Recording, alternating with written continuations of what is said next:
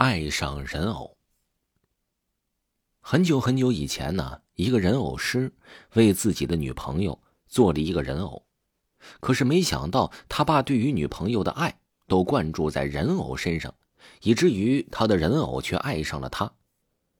不久之后啊，人偶师的女朋友死了，警察经过一顿调查之后呢，认为人偶师的女友是人偶师杀的，他们就打死了人偶师。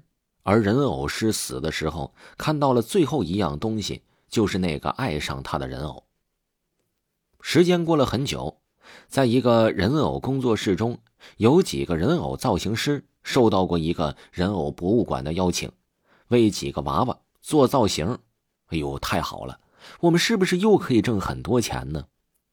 小美看到了邀请函，激动地说：“大姐，我们只是去几天而已。”不会挣太多的，最多呀，也就是一个宝宝的钱吧。几个人在路上又没头没尾的说着。到了这人偶博物馆，他们发现了这个博物馆的装修虽然非常的豪华，但是人呢确实是非常的少，根本就不像其他的博物馆，进去之后都看不到什么东西，只能看到那摩肩接踵的人。几个人在美术馆里参观着，哎。你们有没有觉得这个这个美术馆很阴森呢？这到处都是没有生机的娃娃。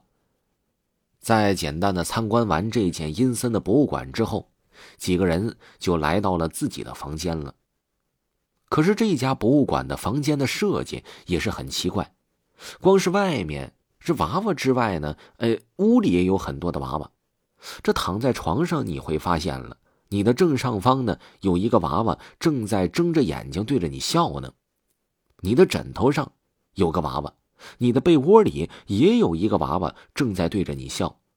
哎呦，这个房间里真的很吓人呐！晚上我要是起来一睁眼，我就发现我脑袋上有个人，会不会吓死我呀？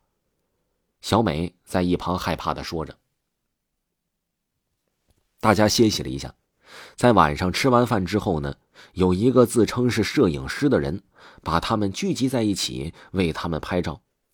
就在小美准备拍照的时候，她却不知道怎么的发起了羊癫疯了，躺在地上疯狂的抽搐，嘴里还念叨着“我会为你报仇，我会为你报仇”之类的话。小美是不是有羊癫疯啊？小崔抱着小美说道：“哎呦，就别管这些事情了，看看。”怎么救小美要紧呢？几个人正在惊慌失措的时候，小美却突然是好了，站起来了。她这个时候说了：“哎，我是怎么了？我怎么会变成这样呢？”随着一连串的问题问完，小美怕几个人害怕了，谁都没告诉小美。晚上，博物馆的馆长走进了一家地下室。你想好了吗？要不要帮助我？你帮助我，我呢？也就放了你。囚禁在地下室的人没有说话，馆长无可奈何的给他点了一根烟之后呢，然后就无奈的走了。第二天早上，众人开始研究娃娃的造型，这小美却看到了一个非常漂亮的小女孩正在冲着她招手呢。小美看着这个小女孩啊，她觉得这小女孩对她来说非常的熟悉，而且呢还有一丝的亲密。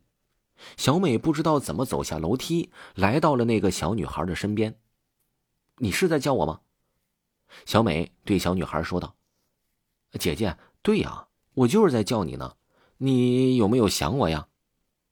小美对小女孩的话说的都有些懵逼了。“我们见过面吗？”小美问道。“姐姐，你忘了我吗？我们呢？我们已经认识好久了。”就在小女孩说完这句话的时候，小女孩跑了。说：“姐姐，我会再回来找你的。”小美笑着回到了博物馆。晚上呢，小美忙完了手头上的工作，刚要走回房间的时候，就看不到这一个人正在修着玩偶了。说：“阿姨，你是在干什么呢？”“我在修复人偶啊。”许多人都把这人偶丢弃了。其实啊，这修复修复还能用的。你看，这都是我修复的人偶。小美看着这些修复的人偶，有一个人偶，她突然看得非常的眼熟。她穿的衣服跟小女孩穿的衣服，这真是一模一样。